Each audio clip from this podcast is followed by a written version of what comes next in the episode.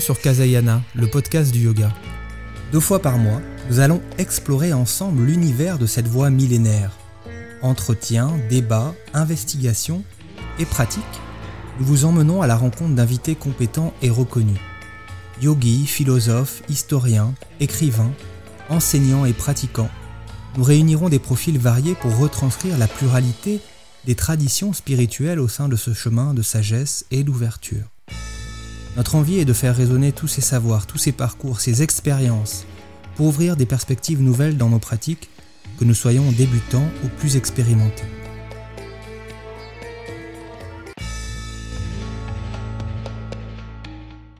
Bonjour à toutes et à tous. Je suis vraiment très heureux de vous accueillir pour ce premier épisode de notre podcast. Je suis Vincent, professeur de yoga, formateur et journaliste j'aurai le plaisir tous les 15 jours de vous proposer une émission radio avec des invités vraiment exceptionnels qui ont mis le yoga au centre de leur vie. J'espère que ces échanges, qui prendront parfois la forme d'une interview, d'une enquête, parfois même d'un débat, seront inspirants pour vos pratiques. Pour ce premier épisode, il nous semblait naturel de chercher d'abord, avant d'étudier les nombreux chemins qui s'ouvrent à celles et ceux qui s'engagent dans cette quête vers soi-même, naturel de définir ce que nous entendions par yoga, alors même qu'il apparaît aujourd'hui sous de nombreuses formes qui peuvent être très différentes les unes des autres. Pour nous aider à définir ce terme, j'ai souhaité joindre par téléphone Colette Poggi, indianiste et sanskritiste reconnue, auteur de nombreux ouvrages autour du sanskrit, de la voie du shivaïsme du Cachemire, grande spécialiste de la pensée indienne. Elle a écrit un très bel ouvrage sur l'art d'agir de la Bhagavad Gita en 2020.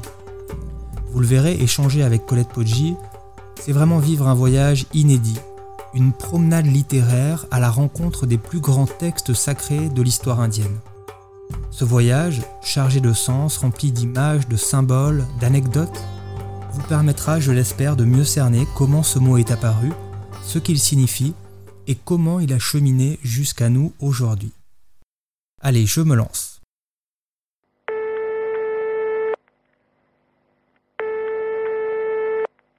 Oui, allô Bonjour Colette Poggi. Bonjour. Très heureux de vous accueillir sur Kazayana pour ce nouveau podcast sur le yoga. Et pour cette première émission qu'on a souhaité intituler Qu'est-ce que le yoga? Écoutez, en tout cas, moi je suis très heureuse euh, d'entamer ce dialogue avec vous parce que chaque fois qu'on fait un peu plus de lumière, euh, je crois qu'il y a un peu plus de bonheur. C'est ce que l'on dit en Inde en tout cas. Merci encore Colette Poggi d'avoir accepté notre invitation. J'espère que vous allez pouvoir nous aider avec euh, les auditeurs à mieux comprendre et à mieux définir ce qu'est le yoga. Vous êtes euh, sanskritiste, vous êtes également philosophe, vous enseignez la pensée indienne dans différentes universités et dans des écoles de, formation de professeurs de yoga, et il nous semblait nous naturel, avant d'explorer différentes approches de la pratique du yoga, de chercher à le définir avec un, un maximum de clarté, même si l'exercice est, on le sait, extrêmement difficile. Ensemble, donc, nous allons tenter aujourd'hui de trouver le chemin d'une description qui pourrait peut-être retranscrire à la fois le sens et les effets de cette expérience. Peut-être que nous aurons l'occasion de balayer ensemble sa mythologie, son histoire, à la recherche justement d'un fil conducteur, d'un fil rouge, à la recherche de points de repère qui nous permettraient de le définir sans trahir un bout de cette histoire originale et sans fermer non plus les yeux sur ses mutations contemporaines. Pour commencer, Colette Poggi, cherchons peut-être euh, à partir de cette définition littérale du mot dans sa langue première. Que signifie le mot yoga en sanskrit? Évidemment, euh, le projet est totalement euh, audacieux et, très intéressant, hein, très très stimulant, mais je ne suis pas certaine d'y arriver. et c'est un petit peu comme si on voulait définir la musique, je crois, voyez, ou l'art. Qu'est-ce que l'art? Parce que le yoga, en effet, est un art, un art de soi-même, un art de la vie, un art euh, qui a pour euh, viser le sentiment d'être vivant. Dans l'Inde ancienne, du temps du Veda, c'est-à-dire au moins deux millénaires avant notre, notre ère, un jour, un disciple demande à un grand sage qui s'appelle Kashyapa, de quoi êtes-vous expert? Et Kashyapa répond, répond quelque chose qui nous semble aujourd'hui vraiment euh, extrêmement proche, familier, actuel. Il répond de la sensation d'être vivant. Donc pour moi, le yoga, c'est tout d'abord cela. Donc pourquoi ne serions-nous pas conscients d'être vivants, hein, de cette sensation, de ce sentiment à la fois du corps, de la pensée, du souffle, euh, pour dire de l'âme aussi, d'être vivant, eh bien parce que nous sommes coupés, hein, parce que nous sommes séparés à cause de notre dispersion, etc. Et le yoga, par sa racine même, hein, yoga yuj, Y-U-J, se prononce en sanskrit, yuj, eh bien, est une sorte de pratique euh, qui tend à remédier à cet état de césure, de division, de séparation. Donc c'est tout simplement cela. Et quand on a dit ça, c'est comme si on disait justement euh, être en harmonie avec soi-même et avec l'univers. Euh, si on est sur un piano ou sur un violoncelle, il y a mille et une façons justement d'entrer en harmonie avec cela. Mais un dénominateur commun de toutes les pratiques, de toutes les manières, c'est être attentif. Et dans l'étymologie justement de ce terme yoga, hein, il y a cette, ce sens de l'attention. Quels seraient selon vous, Colette Poggi, les mots en français qui pourraient le mieux traduire le terme de yoga, le mieux refléter toute sa profondeur alors, euh, yoga, hein, c'est, on le sait, hein, on m'a toujours dit depuis fort longtemps euh, dans les que sais-je, etc., c'est se mettre en jonction, en relation. C'est l'image de ces deux bœufs qui sont attelés. Ça, c'est tout à fait euh, pertinent et juste. Donc, on pourrait, si on ressaisissait un petit peu toutes les nuances, dire que le yoga, c'est la mise en œuvre d'une jonction, que ce soit un attelage, que ce soit en médecine un remède, hein, une entreprise. Donc, je vais euh, citer quelques éléments de traduction qui sont des synonymes en français. L'idée de connexion, mais aussi d'arrangement. Pour le yoga, c'est très intéressant quand même. Hein. C'est-à-dire, on arrange, on met ensemble harmonieusement le souffle avec le mouvement, par exemple, et avec la pensée, l'attention et l'apostrophe, évidemment, c'est-à-dire l'application de la pensée. On se consacre, comme le dit la Bhagavad Gita, accomplis ce que tu as accompli, ton acte, en étant pleinement présent à cela. C'est aussi l'idée de contemplation, mais aussi la constellation des astres. Alors pourquoi? Parce que les astres tournoient, hein, ont une sorte de danse harmonieuse, une, euh, entament une chorégraphie euh, dans le ciel, hein, dans, dans l'espace universel, dans l'espace cosmique, de manière cohérente Hein, c'est-à-dire qu'il y a aussi cette idée de connexion, mais en mouvement. Yoga, c'est l'action de mettre en ordre, de réparer ou de restaurer. Ça, c'est extrêmement important parce que à chaque instant, toutes nos cellules se, recréent et certaines disparaissent. Hein, c'est très bien. Euh, et ça ça, ça remonte au rite védique. Le rite védique qui est fait pour préserver l'ordre cosmique, ce n'est pas un rite que l'on va faire pendant une heure, pendant trois heures, pendant trois jours. C'est, disent-ils, à chaque instant. Parce que le chaos, Anrita, le danger de la désagrégation, de la, voyez, de la séparation, de la désunion guette à chaque instant. donc, cette racine huge, c'est atteler, arranger, joindre comme on le sait, mais c'est aussi accomplir une offrande. Et pour le yoga, ce serait peut-être l'offrande de sa vie, hein. ajuster la flèche sur l'arc pour bien viser, pour que chaque acte, chaque action soit précis, qu'il y ait une justesse. Est-ce que vous auriez, Colette Poggi, pour nos auditeurs, une définition qui pourrait peut-être lever un jour nouveau sur leur pratique du yoga? Alors, il y en aurait beaucoup d'autres, mais je vais vous donner encore deux sens qui sont vraiment pertinents pour notre pratique du yoga. C'est investir sa confiance en. C'est-à-dire que euh, si l'on est pleinement confiant envers une pratique, une posture, eh bien, on est détendu. Et ça, c'est vraiment important de faire cette corrélation, qui est aussi yoga, hein, corrélation entre la confiance, l'état de confiance qu'on trouve partout, hein, dans toutes ces théories bouddhistes du Vedanta, du, du Tantra, et la détente. Voilà. Donc ça, c'est l'idée de, s'exercer à. Et euh, on peut dire, par exemple, que dans la philosophie grecque antique, on y reviendra peut-être, il y a cette idée d'exercice de soi-même. Hein. Donc se joindre à soi, à soi-même, au cosmos, s'unifier. Il y a l'union et l'unification pour atteindre l'unité. On voit donc que beaucoup de mots différents peuvent constituer finalement une définition valable assez juste du mot yoga. Attention, harmonie, connexion, réparation ou même mise en lien. Des mots qui sont assez proches les uns des autres, mais qui sont aussi différents et ça va nécessairement, je pense, influencer la façon dont on, dont on le pratique. Oui. Si vous le voulez bien, Colette Poggi, nous allons maintenant nous intéresser aux premières apparitions de ce mot yoga dans les textes anciens, les Védas et plus certainement les Upanishads qui vont arriver juste après. Que nous disent les premiers textes du yoga? Comment est défini le yoga de cette époque? Mhm. Alors, euh, il me semble que l'Inde, par sa culture, par sa civilisation, hein, puisque dans, ses multiples courants religieux, dans le jainisme, dans le bouddhisme par exemple, a une approche de l'être, non pas simplement en tant que connaissance je dirais, euh, intellectuelle, etc., mais par expérience. Une expérience qui engage vraiment tout le corps.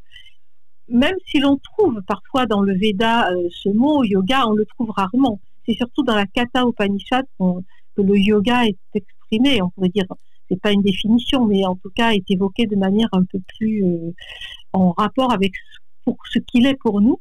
Mais dans le Rig Veda, verset 10-36, on trouve une sorte d'évocation qui, pour moi, pourrait être celle de l'archétype du yogin et qu'on appelle le chevelu. Alors, je vais vous lire un tout petit passage. Allez-y, avec plaisir. Et vous allez voir que le souffle, le vent cosmique, c'est vraiment l'idée, il faut s'imaginer cet ascète que l'on nomme ceinturé de vent. Hein, c'est-à-dire qu'il est enveloppé par le souffle le vent, hein, mais qui n'est pas forcément le vent que l'on peut comment dire, analyser atmosphérique, mais qui peut être, à l'image de l'expérience des chamans, une sorte de souffle, de courant hein, qu'il perçoit. Voilà ce que dit le texte. Vous allez voir que tous les grands éléments interviennent comme si le yogin, ce chevelu, pouvait maîtriser, hein, c'est ce qu'on retrouvera dans les chakras d'ailleurs, ces divers éléments. Le chevelu porte le feu, le chevelu porte le fluide. Le chevelu porte les mondes. Il porte tout ce que l'on voit du ciel. Le chevelu s'appelle lumière. Les ascètes, ceinturés de vent, sont vêtus de brunes souillures. Alors là, on peut penser que ce sont les feuillages ou les écorces. Dès que les dieux pénétraient en eux, ils suivent l'essor du vent. Enivrés par la cèse, nous avons chevauché les vents. Seuls nos corps sont visibles. Pour nous, ô mortels. Ils volent à travers les airs, considérant toutes les formes. Pour le bienfait de chaque Dieu, il s'est constitué leur ami. Donc, on, voit bien cette, image d'une sorte d'ascète, hein, ceinturé justement euh, de, de, feuillage, etc. Et quand on parle des dieux qui ont pénétré en eux, il faut savoir que Dieu, Deva, ce sont les énergies divines. Hein. Div, euh, ça veut dire rayonner, donc ce sont vraiment les, les dieux ne sont pas comme dans nos monothéismes des, entités, hein, mais c'est plutôt énergies divines. Ils chevauchent les vents, c'est-à-dire les souffles, enivrés par la 16. On peut imaginer un samadhi ou quelque chose comme ça. Et donc, ils se constituent l'ami de chaque dieu, c'est-à-dire de chaque énergie divine. Donc ça, c'est vraiment, il me semble, un préalable hein, à ces figures qui recherchent vraiment cette, ce yoga, c'est-à-dire cette connexion hein, avec la danse des étoiles, hein, des constellations. Et quelques temps après, dans les Upanishads, je dis quelques temps parce que c'est à partir du 8e siècle avant notre ère, dans cette fameuse Katha Upanishad 4.1, on a l'image vraiment qui est euh, ensuite euh, restituée, hein, de proche en proche jusqu'à nos jours, qui est celle du retournement de l'attention justement vers le dedans et non pas vers le dehors. Alors voilà ce que dit ce passage. Le Créateur, ayant percé vers l'extérieur l'essence de l'homme, hein, celui-ci regarde vers le dehors, oubliant le dedans. Un certain sage, désireux d'immortalité, retourna son regard vers le dedans et y découvrit le soi. Exactement ce qu'on aura quelques siècles plus tard dans les Yoga Sutras, hein, où l'on met en évidence cette dimension de celui qui voit, du spectateur, drashtri. Voilà, parce que euh, on a tendance à s'extérioriser par la pensée, par l'essence, euh, etc. Donc finalement, on retrouve dans cette Kata Upanishad un, préalable au Yoga Sutram de Patanjali qui reste euh, aujourd'hui le grand texte hein, de, de, référence. Comment lui d'ailleurs définit le yoga en, quelques mots?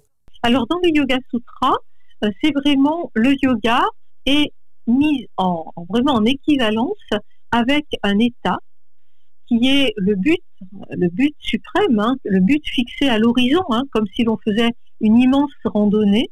On va pas dire, on va d'abord passer par là. Dans ce cas-là, on fixe le point, le sommet de la montagne, par exemple, et c'est samadhi. Yogaha, samadhi. Le yoga, c'est le samadhi.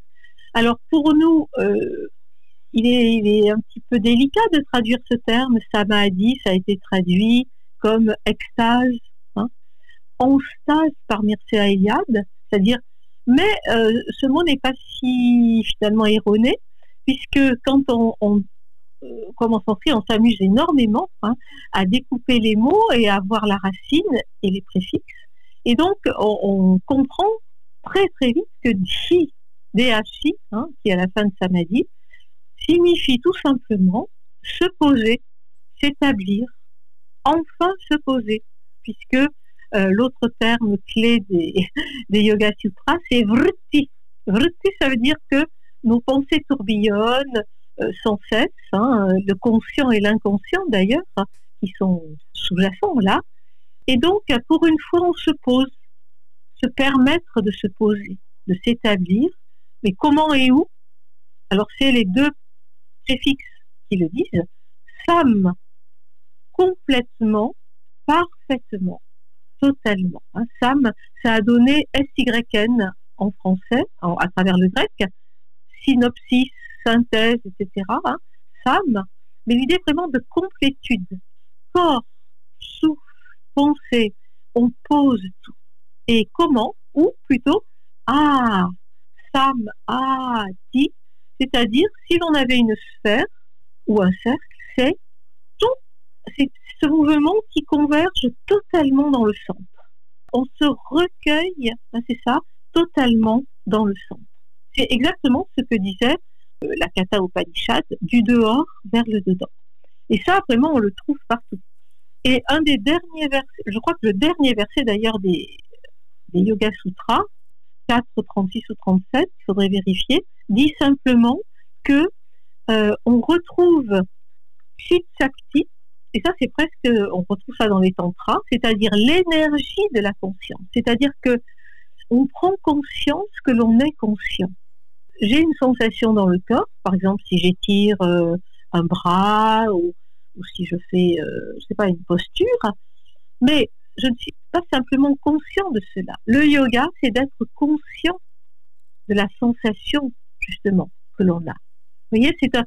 Et donc, de là, c'est comme si du cercle, par le rayon, les infinis rayons, hein, infiniment multiples du, du cercle, on remontait vers le centre. Bon, même si on n'arrive pas tout à fait au centre, à la source, on peut être dans ce noyau qui est finalement le noyau de béatitude hein, que l'on retrouvera dans ces visions euh, extraordinaires des Upanishads avec les diverses enveloppes du corps.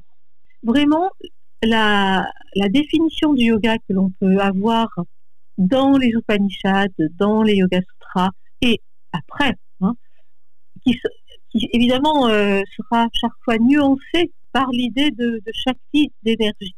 C'est cette idée de se centrer hein, et de reconquérir en fait cette euh, nature de conscience. si on essaie justement de rester encore dans ce contexte un peu de sa naissance, de ses premiers pas, euh, mhm. il naît le yoga finalement euh, avec et un peu en même temps que, que d'autres religions hein, issues de l'Inde ancienne, dont le bouddhisme que vous avez cité tout à l'heure, le brahmanisme qui était aussi très présent, et, puis, euh, et puis le jaïnisme. Est-ce que le, est que le yoga à sa naissance est, est une forme de religion ou est-ce que déjà il se démarque, il est plutôt justement un, un point de vue, puis une pratique, et puis un, un état comme on l'a vu avec Patanjali? Est-ce qu'il y a déjà euh, des différences Alors, il me semble, parce qu'aujourd'hui nous, nous progressons dans cette connaissance. Il faut dire que la, l'indologie ou l'indianisme, comme on veut, n'est pas une science très ancienne nous nous interrogeons en tant que chercheurs, euh, et un chercheur se doit toujours justement de s'interroger et de ne pas euh, assener de dogmes, hein, de certitudes.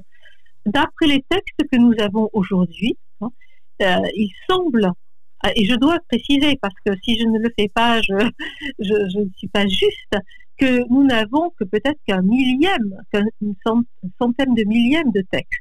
Parce que parmi tous ceux que nous connaissons qui sont cités dans des, textes, nous en avons quelques-uns, et parmi euh, tous ceux que nous avons, certains sont corrompus, c'est-à-dire qu'ils euh, ont été euh, conservés dans de mauvaises conditions. Donc, on n'a pas le texte entier, etc. Donc, d'après le peu que nous avons aujourd'hui et qui est extrêmement précieux, il me semble que le yoga n'est pas une religion.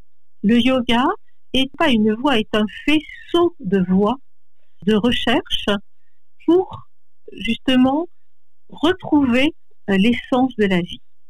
que ce soit euh, euh, chez les Nat Yogin, que ce soit dans les Upanishads, dans le Veda, comme on l'a vu, dans les Tantras. Le yoga, c'est qui a dit ça, je ne sais plus, est une dimension de l'âme indienne. C'est-à-dire que l'on soit artiste, artisan, que l'on soit tisserand, justement, que l'on soit euh, brahman. Hein. Le yoga, justement, c'est déployer en plénitude les énergies de la conscience. Et pour certains, pas pour tous, que ces énergies, que ces consciences, que, euh, cette plénitude de conscience investissent le corps. Je dis pour certains parce que pour les uns, c'est le cas. Hein. le corps doit participer, doit devenir l'instrument euh, radieux comme dit Sri Aurobindo, de la conscience. Pour d'autres, le corps est à rejeter, le monde est à rejeter. Pourquoi? Parce qu'ils sont illusions. Voilà. Là euh, se situe vraiment un clivage. Hein. Il y a deux familles d'esprit. Donc, le yoga n'est c'est pas une religion, vraiment pas. C'est plutôt une attitude. C'est plutôt un mode de recherche. Justement, par rapport à cette question du corps, euh, si on continue un petit peu cette histoire, on arrive un peu après. Alors il y, a un grand trou hein, entre le Yoga Sutram de Patanjali et puis la période du Tantra. Là, on a, on a plusieurs siècles où on a finalement très peu de, très peu de traces. Il y a la Bhagavad Gita quand même. Il y a la, Bhagavad Gita, bien sûr, dont on parlera aussi tout à mhm. l'heure. Mais, mais finalement, le corps est quand même assez peu présent dans le Yoga Sutram, ces trois aphorismes. Euh, mhm. on sent qu'on est encore quand même beaucoup dans une pratique de méditation qui se fait dans la posture assise principalement. Et le corps, par contre, commence à apparaître justement dans la période... De, dans la période tantrique. Donc là, il y a un grand virage quand même dans ce qu'est le yoga, parce que finalement aujourd'hui, on le connaît beaucoup par la mise en mouvement justement de, ce corps, bon, par la posture. Hein. Est-ce qu'il y a là, il y a un virage vraiment mhm. important qui change complètement l'orientation euh, du, yoga? Alors, d'après ce que l'on sait aujourd'hui, euh, vous avez tout à fait raison, euh, le tantra apparaît vraiment comme quelque chose de tout à fait nouveau au deuxième, troisième siècle, on dit au début du premier millénaire, en tout cas sous forme de texte. Et, alors, à propos du corps, hein, vraiment là, le corps apparaît comme la demeure hein, de la Shakti. La Shakti, c'est-à-dire l'énergie cosmique. D'ailleurs, le corps est vraiment un microcosme, ce que l'on a déjà dans les Upanishads anciennes. Et le corps est extrêmement important. Hein. Ici, on peut dire que le corps, c'est tout en fait, il y, a un verset, euh, je cite de tête, hein, du Rudra Yamala Tantra, qui est un tantra shivaïte, hein, puisque Rudra c'est un aspect Shiva, qui dit Écoute, déesse. Alors, déesse, la déesse, c'est la Shakti, justement. C'est l'énergie cosmique. Écoute, déesse, en ce corps est enclose une sagesse qui, si elle est véritablement connue, confère la plus haute connaissance. Donc ça, c'est vraiment euh, très important parce que le corps devient un laboratoire alchimique, je dirais. On le voit bien chez les Nat par exemple, chez Goraksha. Il n'est absolument pas déprécié ni rejeté, mais il est une architecture vibratoire, euh, une architecture vibratoire un petit peu comme un, orgue euh, où l'on peut découvrir justement des harmonies qui, à partir de cet astrolabe, je dirais, peut nous faire connaître l'univers. Ça, c'est vraiment important. Mais ce que je voulais ajouter, c'est que pour euh, la conception cyclique du temps en Inde, pour nous, en gros, hein, même si les astrophysiciens aujourd'hui acceptent l'idée justement de, multiples Big Bang et de multiples dissolutions cosmiques, pour l'Inde ancienne, il ne s'agit pas du tout d'un alpha et d'un oméga.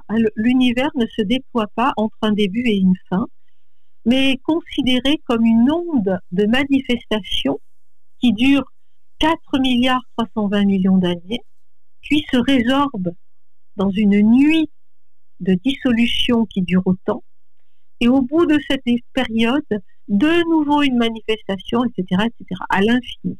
On dit que les tantras, donc euh, qui misent sur l'énergie, donc l'efficacité, hein, sont apparus au début du Kali Yuga. Le Kali Yuga, donc c'est une ère de perturbation, de confusion, de chaos, et où euh, il faut une médication, je dirais, à la fois spirituelle, euh, de, tous les, de toutes les sortes, beaucoup plus efficace que quand tout est appris en harmonie. Hein. Comme si, euh, lorsqu'on est vraiment très, très, très malade, bah, il faut des médicaments, des interventions, quelque chose de puissant. Voilà.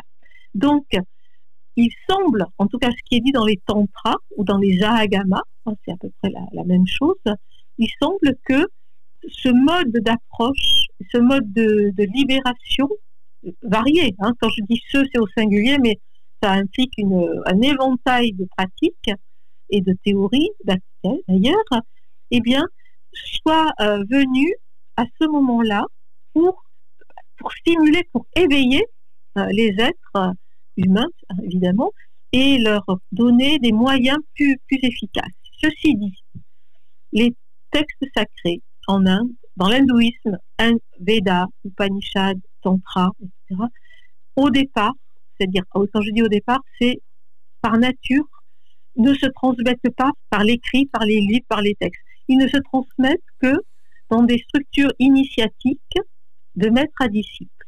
Donc, si aujourd'hui nous n'avons que des textes euh, datant à peu près euh, de cette époque, c'est-à-dire deuxième, troisième siècle, quatrième siècle de notre ère, ça ne signifie pas qu'ils n'existaient pas avant, mais qu'ils ont peut-être été transmis dans des lignées extrêmement euh, secrètes.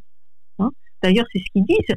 Et, et par ailleurs, même le langage des tantras, même si l'on savait un sanskrit parfait aujourd'hui, pour traduire un tantra, il nous faut des, clés, car ils utilisent pour certaines choses un langage qu'on appelle le langage crépusculaire c'est-à-dire Sandhya Basha, c'est-à-dire que euh, si on le traduit mot à mot, même juste au point de vue grammatical, ça n'a aucun sens. Parce que chaque mot signifie autre chose. On a encore beaucoup à, découvrir et, à apprendre finalement sur les périodes antiques. Euh. Mais c'est merveilleux, c'est merveilleux. En tout cas, c'est très, très stimulant. J'imagine. si on continue du coup cette, euh, cette recherche, justement cette tentative un peu de définition, on dit souvent aussi que le yoga est une forme de philosophie. Donc là, vous avez parlé de, de, connexion, mais quand même aussi de, de pratique hein, avec les tantras. On le compare d'ailleurs souvent à d'autres philosophies antiques, la période grecque hein, qui est beaucoup plus connue ici en, en Occident, où il y avait d'ailleurs des exercices spirituels hein, qui, sont, qui sont peu connus.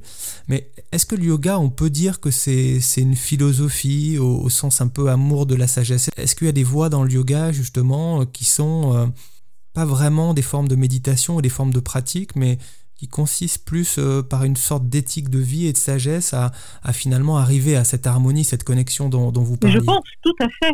Il y a en tout cas le yoga lui-même appartient à ce qu'on appelle les six darshana, c'est-à-dire les six euh, philosophies, les six euh, doctrines, hein, les points de vue. Darshana, ça veut dire juste, ça vient du verbe voir. Euh, je vais juste m'arrêter quelques instants là-dessus parce que ça participe, si vous voulez, d'un autre climat intellectuel et spirituel. En tout cas, la, sagesse, la compréhension intellectuelle, la polémique, la raison qui discrimine, c'est fait partie vraiment du, je veux dire, du cursus de l'éducation, de l'instruction hein, en Inde, enfin, en tout cas des brahmanes et, même des, des yogines. Mais l'idée, c'est qu'il n'y a pas une vérité. Ça, c'est vraiment très important. Et cette idée justement de, d'arshana, de perspective, nous dit cela. Il n'y a pas une vérité, mais des vérités. En revanche, il y a ce qui est, c'est-à-dire une réalité. Donc une réalité et des vérités, c'est-à-dire des modes d'approche de cette réalité. Et le yoga en fait partie. Il y a par exemple euh, le Samkhya qui dénombre les catégories de la réalité, la logique, la physique, hein, Nyaya, Vaisheshika, et les deux commentaires euh, des Védas, hein, Purva et Uttara Mimamsa. Mais on pourrait, on en a euh, retenu six, mais il pourrait y en avoir beaucoup d'autres. Par exemple, la grammaire. La grammaire est une voie de réalisation pour l'Inde, parce qu'en comprenant bien les mots, leurs racines, leur étymologie, eh bien, on a accès au réel. Et c'est une, comme une grille de lecture du réel. Mais cette sagesse, oui, oui, bien sûr, est, le yoga est à part entière une voie de sagesse, parce que dans certaines écoles, par exemple dans le shivaïsme du Cachemire, on dit que la voie de la pratique, la, la voie de l'activité, par contre pratiquer ceci, cela, ou des rites d'ailleurs, c'est la voie de l'activité, mais au-dessus, je dis au-dessus parce qu'elle est plus rapide et elle demande moins d'efforts, il y a la voie de la connaissance. Et cette voie de la connaissance est associée à la voie de l'énergie, c'est-à-dire est beaucoup plus puissante. Parce que quand on comprend quelque chose, souvent, alors on va le faire sans peine. J'ai souvent répété cet adage que je trouve extraordinaire. Pour pratiquer, il faut comprendre. Mais pour comprendre, il faut aussi pratiquer. Donc euh, là, c'est vraiment la sagesse.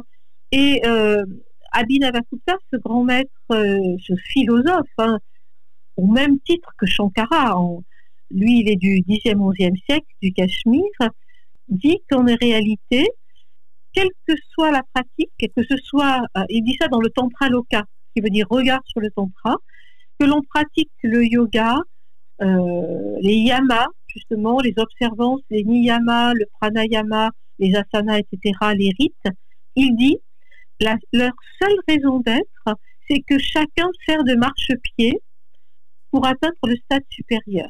Voilà. Hein. Mmh. Donc, c'est-à-dire que ça nous fait progresser. Mais il ajoute en dernier ressort, ce qui est fondamental, c'est le discernement.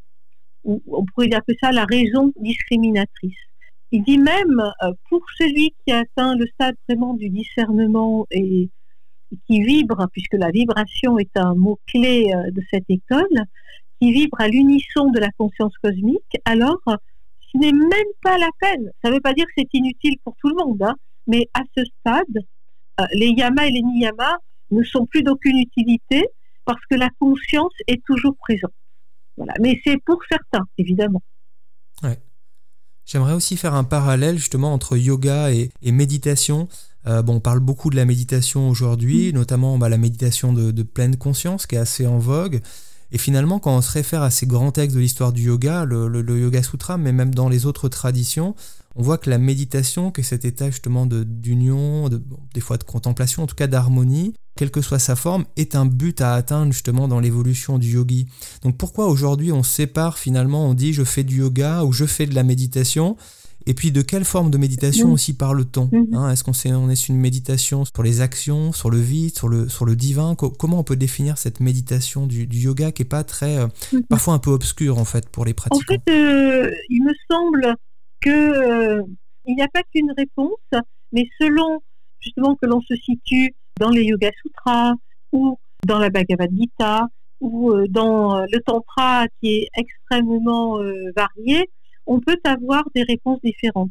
Par exemple, je vais schématiser, hein, euh, pour les Yoga Sutras, l'idée est que il y, a cet autre terme qui est Kaivalya qu'on traduit par isolement ou isolement. Donc l'idée est celle-ci, c'est qu'il faut, comme en chimie, à parvenir à isoler, moi c'est comme ça que je le comprends, un principe en nous qui est mhm. extraordinaire, qui est celui justement du sujet conscient, puisque nous sommes, comme nous l'avons vu dans cette image, toujours perdus et dispersés dans l'extérieur du cercle, hein, dans la circonférence, et que l'on a beaucoup de mal à revenir dans ce moyeu vivant si riche parce qu'il est en connexion avec l'univers justement, hein, qui est, ben, la conscience.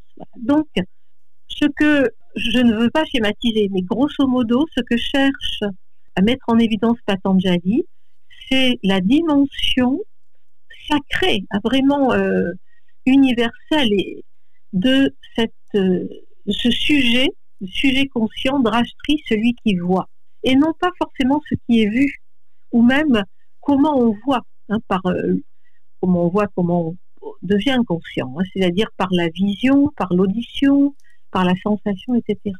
Donc c'est refluer vers ce centre en isolant ce principe. Et il, il faut dire qu'en effet, il y a de nombreux ascètes, de nombreux sadhus, comme on dit en Inde, des saints qui se sont retirés dans des ashrams ou dans des grottes pour vivre euh, vraiment cette expérience extraordinaire du silence hein, euh, qui, qui, met en contact avec l'infini finalement. Voilà. Donc ça, c'est une manière d'être.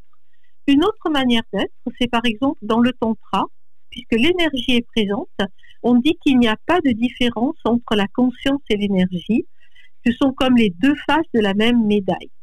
Donc, dans ce cas-là, euh, d'ailleurs, on a Shiva Nataraja, hein, le, seigneur des yogines, hein, Shiva, qui danse le monde. Donc, on voit bien ici que le modèle, un modèle possible, hein, je ne dis pas que c'est le modèle, mais un modèle possible du yogine, c'est celui de danser sa vie, c'est-à-dire d'être totalement immergé dans cette chorégraphie cosmique euh, qui implique justement de, suivre son rythme, de, célébrer sa beauté, etc. Donc, euh, dans ce contexte, la jonction yoga, c'est celle de, se d'être comme une onde dans cet océan cosmique. Et euh, dit quelque chose comme ça. Alors, le but du yogin, c'est simplement, ce n'est pas de s'isoler, donc, mais c'est de se percevoir immergé dans la saveur de sa propre conscience. Ça, c'est comme les Yoga Sutras. Et ce qui diffère, c'est la suite, qui intègre la saveur de tout l'univers. C'est-à-dire qu'on ne va pas rejeter l'univers comme illusoire ou comme une cause de dispersion. Euh, on ne s'échappe pas à soi-même, mais on reste, si on garde cette image, perpétuellement relié au centre, tout en dansant dans la circonférence. C'est-à-dire qu'on accomplit des actions, ce que dit la Bhagavad Gita, et c'est pourquoi d'ailleurs le shivaïsme du Cachemire euh, reconnaît la Gita, puisque l'action est un mode d'être. Hein, et ils disent alors le corps même, ça c'est vraiment magnifique pour un yogin, le yogin est perçu et devient le réceptacle vibrant, vibrant parce que l'ultime réalité est la vibration, le réceptacle vibrant de la conscience infinie. Il n'est pas distinct de Shiva, le seigneur du yoga, parfaitement libre. Alors, il faut bien comprendre ce que c'est que le tantra et être très circonspect par rapport à toutes les, dirais, les, mauvaises interprétations, pour être très gentille, euh, qui ont aujourd'hui euh, fleuri. Hein. Ce que dit, euh, par exemple, ces textes, ce que dit ces textes, c'est que la conscience, alors, doit s'épanouir. Voilà ce, ce, que dit le Tantra Loka, par exemple. Alors, ce qu'il faut choisir comme moyen suprême pour un culte véritable, c'est essentiellement tout ce qui épanouit la conscience, tout ce qui la comble de félicité, si bien qu'une parfaite harmonie s'instaure en elle avec l'univers, jusqu'à imprégner pleinement la demeure resplendissante du Brahman, c'est-à-dire la conscience. C'est-à-dire que même euh, un concert, hein, euh, la beauté d'un arbre, d'un visage, euh, de sentir son souffle à l'intérieur de soi, être expert de la sensation d'être vivant. Hein. Là, on voit vraiment aussi l'unité, le fil conducteur du, de, cette, euh, ce yoga, on peut dire, c'est ça. Hein. Parce que les postures ne sont que des outils, ce ne sont pas des buts. Hein. Les postures ne servent qu'à déployer ce corps subtil que nous sommes, à l'essorer, euh, un peu comme une machine à laver, euh, et, et, à le rendre plus limpide. Voilà. On voit du coup dans cette culture indienne cette pluralité de points de vue en fait en permanence, cette pratique euh, qui vont vers le même euh, vers le même but. Alors pour nous, ça peut apparaître un peu contradictoire si on le voit avec le mental occidental hein, qui lui aime bien définir, saisir, mettre des mots précis. Mais c'est vrai que des fois, il y a des contradictions qui apparaissent. Si je prends l'exemple dont vous avez parlé, d'un côté, on a des voies de, de renoncement mhm. avec des, justement des yogis qui s'appelaient vraiment euh, yogis, qui étaient dans des, des ascèses très austères, très dures, qui visaient vraiment à sortir du monde hein, pour se libérer de, des tourments de, de l'existence humaine. Et puis de mhm. l'autre, des textes comme euh, la, Bhagavad Gita, hein, que vous avez commenté l'année dernière, qui nous disent exactement le contraire. Quoi. Là, ici, euh, seule l'action juste permet d'accomplir un peu son, son devoir, son dharma comment le yoga il peut à la fois symboliser vraiment euh, l'art d'agir et puis le renoncement total à l'action. C'est, ça peut paraître quand même très étonnant. Vous avez raison quand vous dites ça, mais par exemple, la justesse parfaite dans l'action, ça peut être simplement se tenir assis. C'est pas forcément une action euh, accomplie euh, avec beaucoup de mouvements. respirer, avoir conscience que nous sommes aussi un corps avec un diaphragme, cette circulation intérieure, cet élan vers le ciel, cet enracinement dans la terre, c'est un acte. Et en fait, rien n'est en contradiction. Euh, ce sont divers aspects ou divers, diverses phases dans une pratique, par exemple une séance de yoga, ou dans une existence. Par exemple, dans euh, peut-être ça nous est arrivé d'avoir besoin de faire un stage de méditation, de vipassana. C'est extraordinaire. Euh, moi personnellement, ça m'est arrivé et j'ai goûté là quelque chose d'extraordinaire, mais qui, en tant qu'expérience, a été transposé. J'ai pu le transposer, j'ai pu réactiver cette saveur euh, de l'apaisement dans, une pratique, par exemple, d'asana ou euh, quand je fais mes courses au marché. Vous voyez, c'est en fait, ce sont des temps comme en musique, euh, lorsqu'on fait du solfège, on fait des gammes. Bon, et puis après, enfin, on peut jouer et enfin, peut-être, la musique va advenir c'est exactement la même chose. Mais pour certains, effectivement, ils se sont cantonnés dans tel ou tel, euh, parce qu'ils s'y sentaient mieux. Et pourquoi pas hein, Nous avons des millions de vies euh, dans, la, dans cette perspective. Et sinon, dans le temps euh, après notre mort ou avant, dans notre vie même, nous avons, nous avons vécu beaucoup d'existence. Hein. Nous avons vécu énormément de relations avec les autres, énormément de, découvertes, de, choses tragiques aussi, euh, qui servent d'ailleurs souvent d'aiguillon pour aller plus loin. La plupart des gens qui, pratiquent le yoga ou, c'est parce qu'ils cherchent quelque chose. S'ils cherchent quelque chose, c'est qu'ils ne sont pas satisfaits. Et quand on n'est pas satisfait, c'est souvent parce que il y a une, souffrance, une insatisfaction, et, c'est très bien. Hein. Il faut vivre ces choses-là, ces épreuves comme des, des élans, des essors hein, pour aller plus loin. Donc, euh, il n'y a pas de contradiction et c'est ce qui fait la richesse justement de la, de la pensée de l'Inde, c'est de synthétiser, de mettre ensemble. Hein, pourquoi pas samedi, on va pas dire samadhi là, mais vous rappelez sam ensemble totalement et dit posé. Un peu l'idée aussi euh, se retrouve dans la théologie indienne, hindoue. Le brahman, c'est l'absolu. Il y a une infinité de divinités Hein, Shiva, Vishnu. Chaque divinité, si vous regardez bien, a une grande multitude de noms qui désignent ces aspects. Donc, tu vois, c'est une sorte de diffraction. C'est comme si, euh, regardez, on, regardait, euh, je sais pas moi, euh, dans un kaléidoscope, mais c'est la même réalité. Et sans doute vous connaissez cette parabole de l'éléphant qui est très connue en Inde, qui est reprise par euh, les philosophes hindous, bouddhistes, etc. Ou euh, un maître à quelques disciples, euh, mais qui n'arrive pas justement à comprendre unité, multiplicité. Alors un jour, il leur met un bandeau sur les yeux et il fait venir un éléphant. Il dit, chacun de vous me dira au bout de quelques instants ce qu'il a. Alors celui qui touche la trompe dit, oh c'est un long tuyau, Celui qui touche les oreilles dit c'est un grand éventail, etc., etc. Il enlève le bandeau et les disciples comprennent que, en fait, parce qu'on est humain, on ne peut voir sûrement qu'un aspect des choses. Mais c'est pour ça qu'on a besoin des darshanas, des visions des autres, et que le yoga fait partie donc des darshanas, euh, des, perspectives, des philosophies fondamentales de l'hindouisme. L'explication est très convaincante, mais je vais quand même continuer un petit peu dans le jeu des contraires. Euh, justement, le, yoga est parfois aussi présenté donc comme un chemin vraiment euh, d'union, union du corps, euh, de, l'esprit, par le souffle.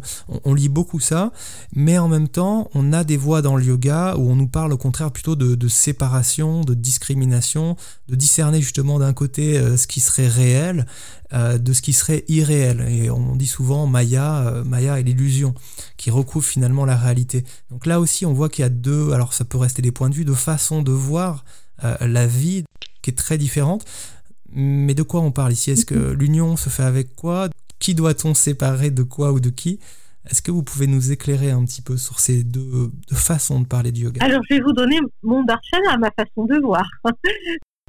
tout d'abord, vous avez parlé d'union, de jonction et de disjonction. C'est tout à fait pertinent parce que, euh, admettons, je ne sais pas si vous êtes musicien ou si vous aimez la marche en forêt, enfin, chacun de nous Plutôt. a, voilà, ou si on fait de la cuisine, par exemple. Hein. Mm. Il faut d'abord être attentif. Ça, c'est vraiment, je crois, le fil rouge. Hein. je veux dire, vraiment, s'il fallait donner un élément fondamental qui traverse tous les modes euh, vraiment du yoga, euh, toutes les, les, façons de voir au cours des siècles et dans les diverses écoles, ce serait ça. Être présent. Hein. Présent, en fait, c'est un mot sanskrit magnifique, c'est prasana. Pra, ça veut dire être, vous voyez, comme quand on dit pré, pro, vers. C'est-à-dire qu'on oriente son esprit ou sa conscience vers quelque chose. Pourquoi pas vers soi-même hein. Et euh, la première idée de prasana, c'est d'être limpide, transparent. C'est magnifique, hein limpide, transparent, apaisé, mais aussi, prasana, ça a aussi le sens de bienveillant. Donc, c'est très intéressant par rapport justement à la relation à autrui, parce qu'on dit souvent que euh, le yoga euh, est très individualiste, etc. Mais pas, non, pas vraiment. C'est-à-dire que si l'on fait de soi un lieu serein, paisible, pur, sans ego exacerbé, eh bien, euh, pour, pour les autres, c'est gagné. Hein c'est vraiment un grand profit. Voilà. Donc, d'abord se joindre à cette dimension intérieure, parce que rien n'est à acquérir. Ça, c'est bien, c'est clair. On ne va pas construire quelque chose, mais le contraire, c'est qu'on va déconstruire. C'est-à-dire que euh, c'est comme si on avait une petite flamme, un petit photophore euh, sur un hôtel ou une table, et qu'on va en aller, euh, ça c'est l'essence de l'être. Hein, la flamme qui est à la fois lumière et énergie. Hein, parce qu'elle réchauffe aussi et elle éclaire. Ça, c'est notre conscience énergie. Et petit à petit, parce qu'on est des êtres humains, euh, on est manifestés, on, échafaude, on élabore artificiellement hein, des remparts autour de ça. Ça peut s'appeler l'ego, ça peut s'appeler euh, les kanchukas, on appelle ça des cuirasses en sanskrit, des kanchukas. Notre savoir, est une cuirasse. Notre conception du temps est une cuirasse. Et ce qu'il faut discerner, comme vous direz, disjoindre, hein, il, faut, bien comprendre qu'on n'est pas que cela. On est aussi cela, parce que sinon on ne pourrait pas prendre un train au bon moment hein, si on n'avait pas de conception du temps et de soi-même. Il ne s'agit pas de se fondre euh, dans autrui, mais de savoir qui l'on est, mais pas en tant qu'ego qui ankylose, qui fiche. Voilà. Donc, l'idée de jonction, c'est de se laisser aimanter par cette lumière intérieure, cette lumière énergie, mais en même temps, c'est de bien voir clair hein, et de d'écarter petit à petit les réseaux qui nous enserrent, qui nous emprisonnent, qui nous étouffent et qui nous empêchent de voir la réalité. Liliane Silburn qui a été une des pionnières dans les études du tantra et qui est partie au Cachemire en 1948-49, hein, tout de suite après sa thèse d'État, avait un jour comparé cela d'après un texte, le Vijnana Bhairava, elle disait c'est comme si nous avions toujours vécu au-dessous d'une sorte de, trame avec des, rubans très très très serrés et qu'on ne voie jamais l'azur, qu'on ne sache même pas que le ciel existe, à, cause de cet entre-là extrêmement rigidifié entre l'ego, la connaissance, la culture, les, conditionnements, etc. Justement, euh, tout le propos du tantra, mais aussi des autres pratiques du yoga, c'est de desserrer un peu euh, cet écran. Hein, et parfois, à travers un émerveillement ou ça peut être une expérience de, joie immense, mais c'est aussi, par exemple, un évanouissement, quelque chose, une, immense peur. On peut toucher en soi à une autre dimension. Et c'est comme si ces rubans entrelacés, opaques, laissaient entrevoir qu'il existait autre chose. Voilà. Le discernement, la disjonction, c'est ça c'est déconstruire.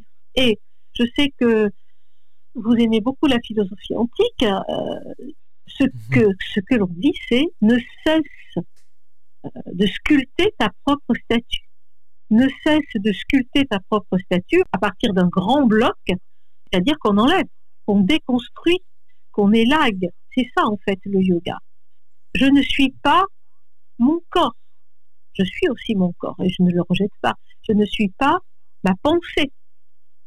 je suis né ici à telle époque dans l'existence de, de, la Terre, mais j'aurais pu naître au deuxième siècle avant notre ère euh, en Chine et j'aurais pensé autrement. Voilà. Donc il y a, y a, une lumière, mais qui s'est colorée, qui s'est diffusée autrement. Voilà. Je pense que c'est là que euh, on doit comprendre combien le yoga est universel. C'est vraiment un art de la vie universelle. Du coup, on peut vraiment dire qu'il n'y a finalement rien à, rien à ajouter. Tout est déjà là d'une certaine façon.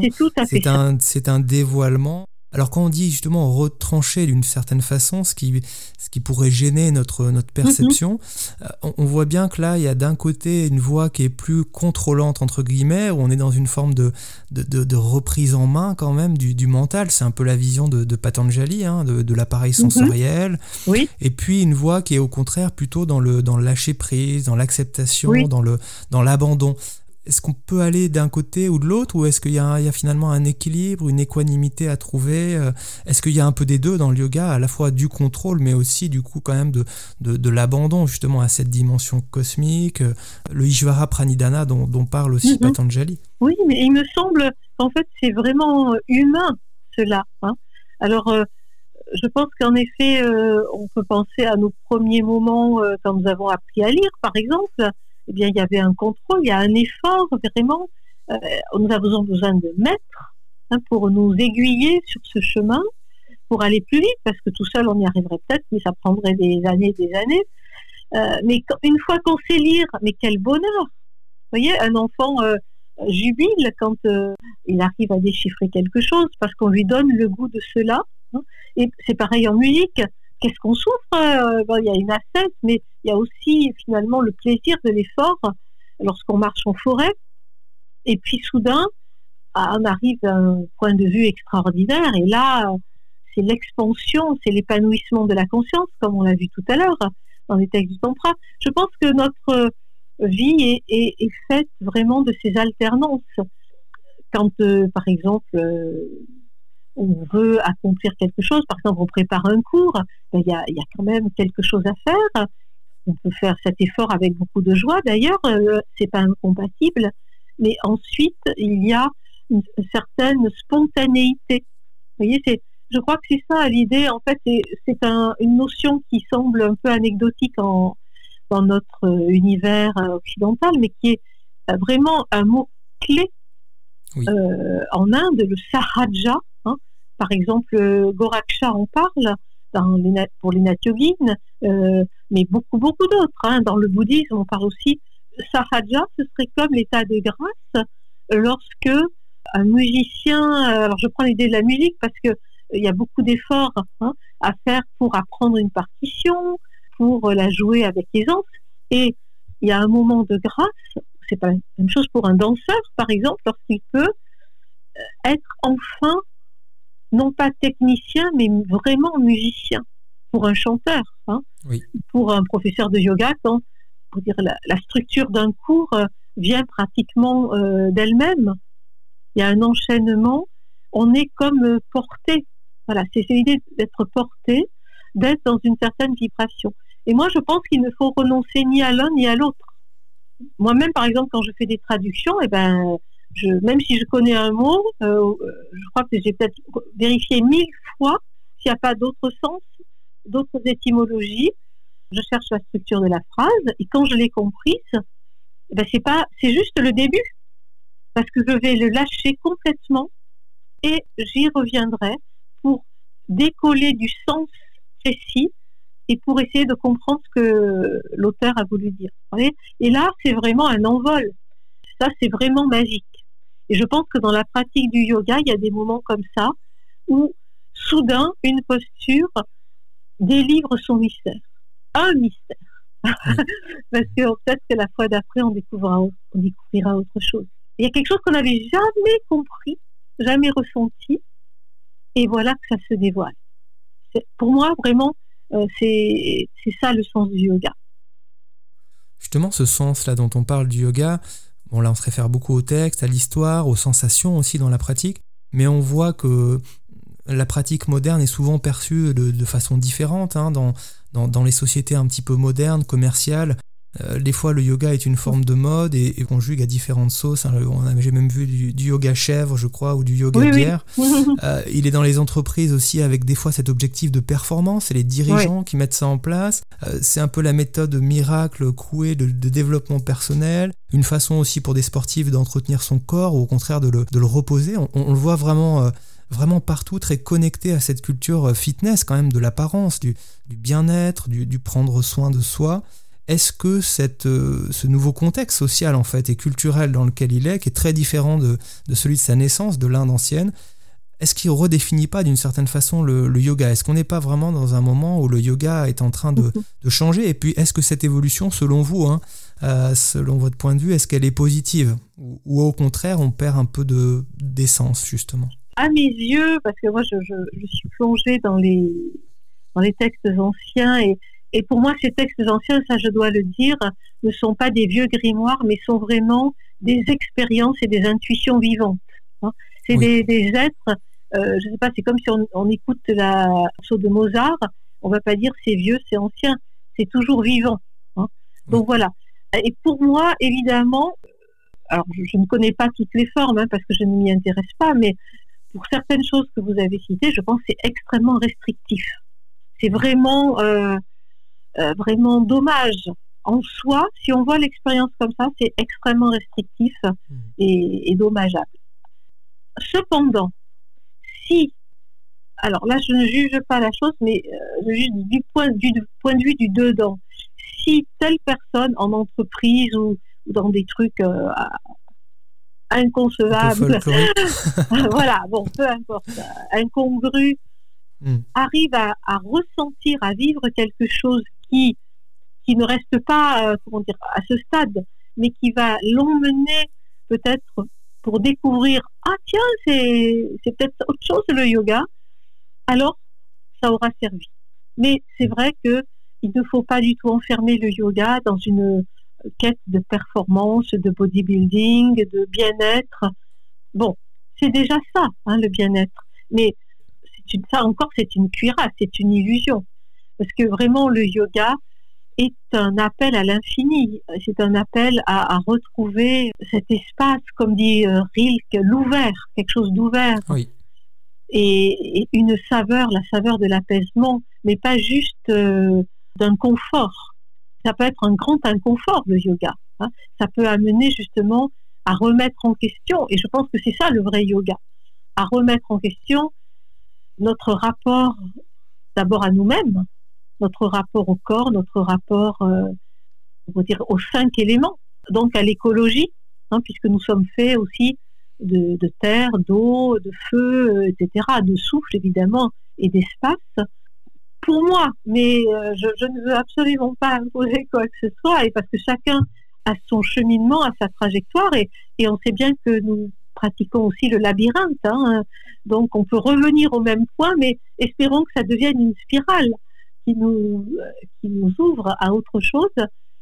Pour moi, vraiment, le yoga comporte une exigence de vérité, hein, de, de vérité qui ne soit pas une vérité qui enferme, mais bien au contraire, qui incite, comme en, montagne, hein, en forêt, à aller de plus en plus loin, à découvrir d'autres horizons, à les considérer tels qu'ils sont.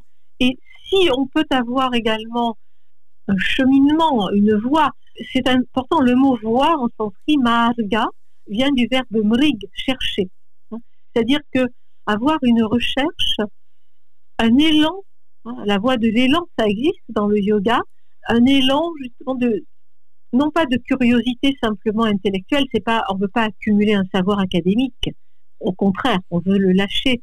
Mais on cherche à se mettre comme si, euh, par exemple, quelqu'un savait bien euh, aller pour découvrir telle grotte inconnue, hein, eh bien, on va se mettre à l'école de ce, guide pendant ce temps-là, hein, pour, euh, pour ne pas perdre son temps, pour éviter les écueils, et Dieu sait s'ils sont nombreux aussi dans le yoga.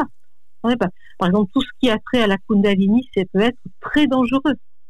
Donc, il me semble que le yoga vraiment euh, doit amener, comme la marche, la marche est un équilibre, un déséquilibre dynamique qui est finalement un équilibre. On lâche pour avancer. Quand on respire, on lâche à l'expire pour que la vie de nouveau s'infiltre en nous. Au niveau de la pensée et de la connaissance, c'est la même chose. Donc, il faut être très vigilant.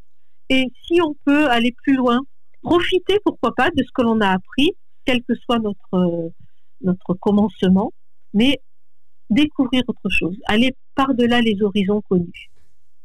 Donc finalement, toutes les portes d'entrée, quelles qu'elles soient, pourraient être, euh, être intéressantes. Merci beaucoup Colette Poggi. On arrive presque au terme de cette émission. Juste alors une dernière question.